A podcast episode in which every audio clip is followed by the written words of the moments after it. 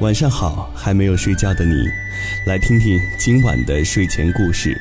如果觉得我们的故事还不错，请点击桃心收藏之后，分享到你的朋友圈，和更多的朋友一起来倾听今晚的睡前故事。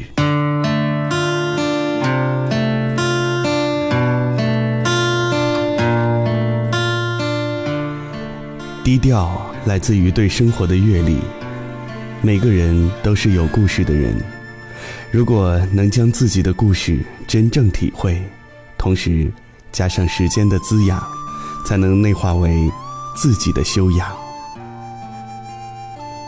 前段时间带着一个小朋友参加自己的私人聚会，小朋友二十七八岁，也算是事业有成，做建材业务，开一辆三十多万的车，也贷款买了房。他在同龄人中是比较有出息的，如果单从物质收入上来讲，是这样的。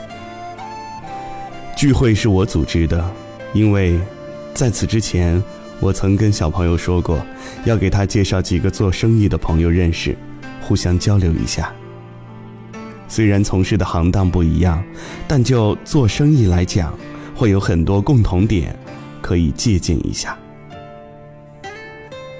聚会的地点选择在一条偏僻的胡同里，里面有家烤羊腿的店。聚会前，我曾跟朋友电话商量过，看去哪儿合适。朋友说，不去酒店了，咱又不是正儿八经的处理业务，朋友几个人选个偏僻有特色的地方就行，所以订了这家店。我最先到的，安排了一下。一会儿，小朋友来了，开着自己的车，带着妻子。好等喝完之后，妻子开着车回去。他着装很是正式，衬衫没有褶皱，领子笔挺，皮鞋闪着亮光，连头发也打理过。我看着就想笑，跟他说：“你今天怎么这么正式呢？不是说好了几个朋友找个小店？”简单聚一下嘛，真是没有必要的。他说，他平时出门也是这样。我明白，年轻人总要在外人面前留下个好印象的心理。一会儿，第一个朋友来了，骑着一辆破旧的自行车，简简单单的居家的装束。停下之后，从车筐里面拿出一瓶洋酒，说：“今晚上尝尝。”这时。第二个朋友也到了，这位神仙骑辆电动三轮，穿一件老人才会穿的大背心儿、大裤衩，脚上拖着一双地摊上的拖鞋。交流的过程不算是很愉快，小朋友有很多新鲜的思想，我和朋友可能是老朽了，无法接受。同时，小朋友慷慨激昂，指点江山，舍我其谁。害得我只能一次次的打断他的话，频频举杯喝酒，好把场合圆过去。朋友问我的小朋友：“你是自己干还是给人打工干？”小朋友避而不谈，继续谈自己的雄心。朋友隔了一会儿，又把这个问题问了一遍，小朋友还是不正面回答。结束之后，小朋友对我说。你这两个朋友也没什么出色的地方，也就是干个生意混口饭吃，看他们的穿衣就能知道。我说，他们这口饭吃的还算可以，一个是做特产的，给超市配货，特产是独家代理，也就是垄断。你所看到的市面上的这十几款特产，都是从他手里出来的。同时，他还在咱们这个城市开了十二家连锁店。另外包了三百亩的山，另外一个是做冷冻海产品的，有好几个冷库，两套房子，价值两百多万，一辆奔驰，他的产品能发往全国。以貌取人，在某种程度上是对的。你去相亲，看见邋遢的人，心里肯定反感；参加正式的社交场合。没有人不会修饰自己，平时交往，衣冠整齐的人多少会给你带来好感。在公众的场合，这些都是正常的表现；而在私下的场合，个人会有各自不同的表现。有人还会一丝不苟、严谨肃立。而我的朋友选择了一种随意舒适的状态，不在意别人如何评价或是怎样的目光。俗世当中的人，倒不如俗的真实一些。在场面上可以端着绷着，工作之外的一切场合，完全可以放松，甚至放空自己，不与他人计较。小朋友慷慨陈词的时候，他们点着头。偶尔插一句，说话时也多是对小朋友的肯定和鼓励。虽然结束之后，朋友对我说：“你的小朋友啊，还没有吃过亏，等他跌过几个倒后啊，什么都会明白。他始终不肯承认他是个打工的，死要面子，不肯把自己放低，这个亏啊，早晚得吃。”我知道，他们都是吃过亏，然后把自己放低的人。无论从哪个方面，都能够让自己低到最底层。吃饭不求豪华，合口就行；出行不必让人侧目，随心安全就行。穿衣不求名牌，虽然衣橱里有很多名牌，舒适就好。这是表面的低调，是外在上的把自己放到大众中，不想引起别人注意的一种。方式，而真正的低调是不与他人争一时之长短，专注于自己的事情，不在意别人的评价和目光。如同他们当时与小朋友不争吵、不斗气，只是一味的鼓励，哪怕仅仅是表面上的。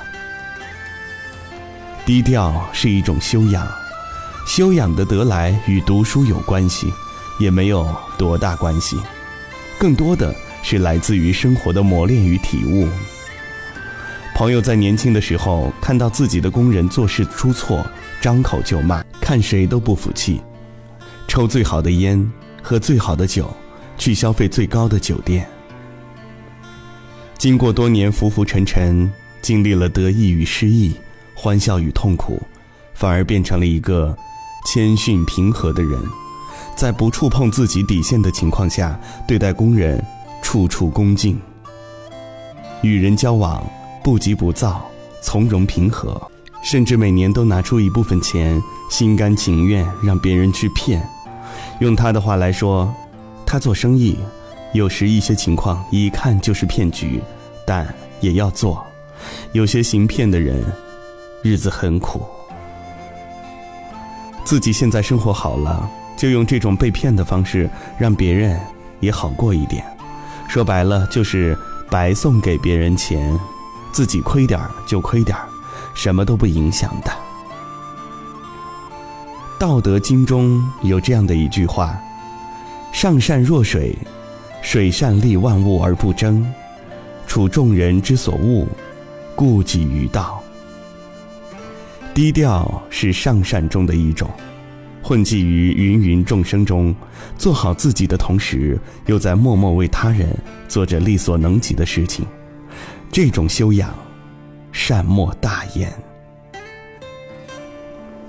又想起一个人，快五十岁了，在一起吃饭的时候，顽皮可爱，单纯的像个孩子，用的手机是老板的诺基亚。后来去他家拜访，他正在书房里写着毛笔字，一丝不苟。极其认真，书桌上放着最新款的 iPhone。吃饭的时候亲自下厨给我们炒菜，菜的口味很好。他也是个生意人，做某种鱼类的生意，半个中国的这种鱼全都出自他的手。我所震惊的不是他的生意及市场，而是他的生活态度。一个热爱厨房的人，也必定是热爱生活的人。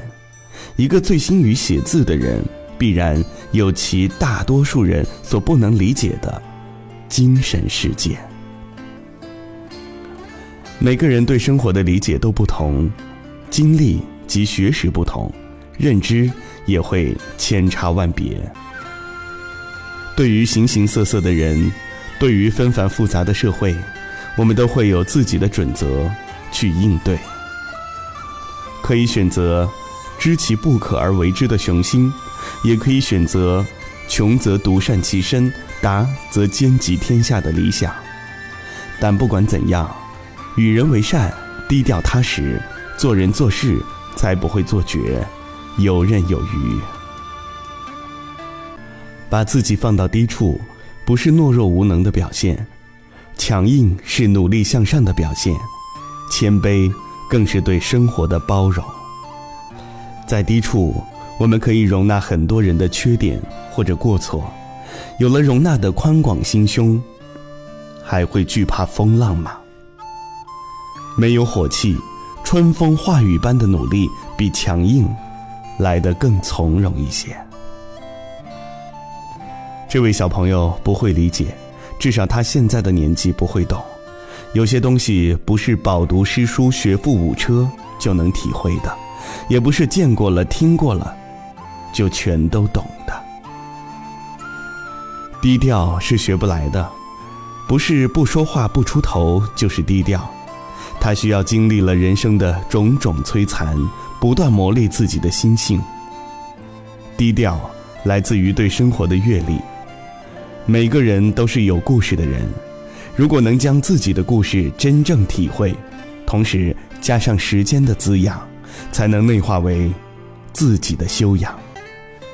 低调是奢华的，奢华在它是一种涵养，是一种让人如沐春风般的态度，更是一种经历风浪之后对善的珍视。这在我们的生活当中，永远都是。散发着光彩的奢华，嬉笑打闹拥抱，留下了那么多开心合照，互相取暖依靠，熬过了最低潮，一起生活，也一起埋怨过，走过最好与最糟。我在心里想的不用说明，你知道。日夜颠倒，这房子突然没从前热闹。散落一地微笑，没有人去打扫。感情很微妙，再多付出也好。再多关心都徒劳，爱从来就没有不定的轨道，它最后停在哪里谁知道？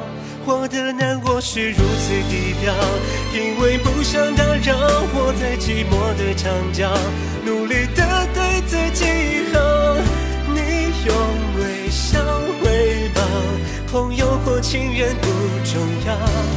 我的悲伤是如此低调，傻子才就算你发现也好，我想你一定会选择假装不知道，只怕我自己的掩饰不够好。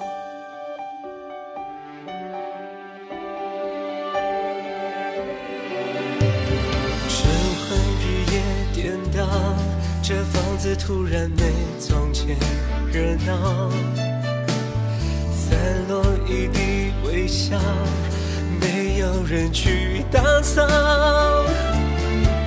感情很微妙，再多付出也好，再多关心都徒劳。爱从来就没有固定的轨道，它最后停在哪里，谁知道？我的难过是如此低调，因为不想打扰我在寂寞的长角，努力的对自己好。你用微笑回报，朋友或情人不重要。我的悲伤是如此低调，傻子才会哭闹。就算你发现也好，我想你一定会选择假装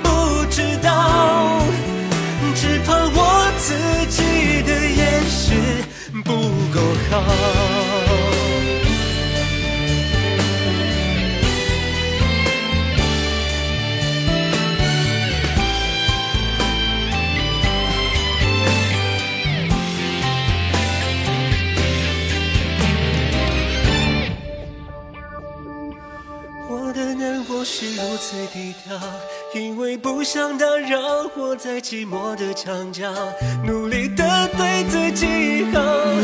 你用微笑回报，朋友或情人不重要。我的悲伤是如此低调，傻子才会哭闹。就算你发现也好，我想你一定会选择假装不知道。难道是我的我自己？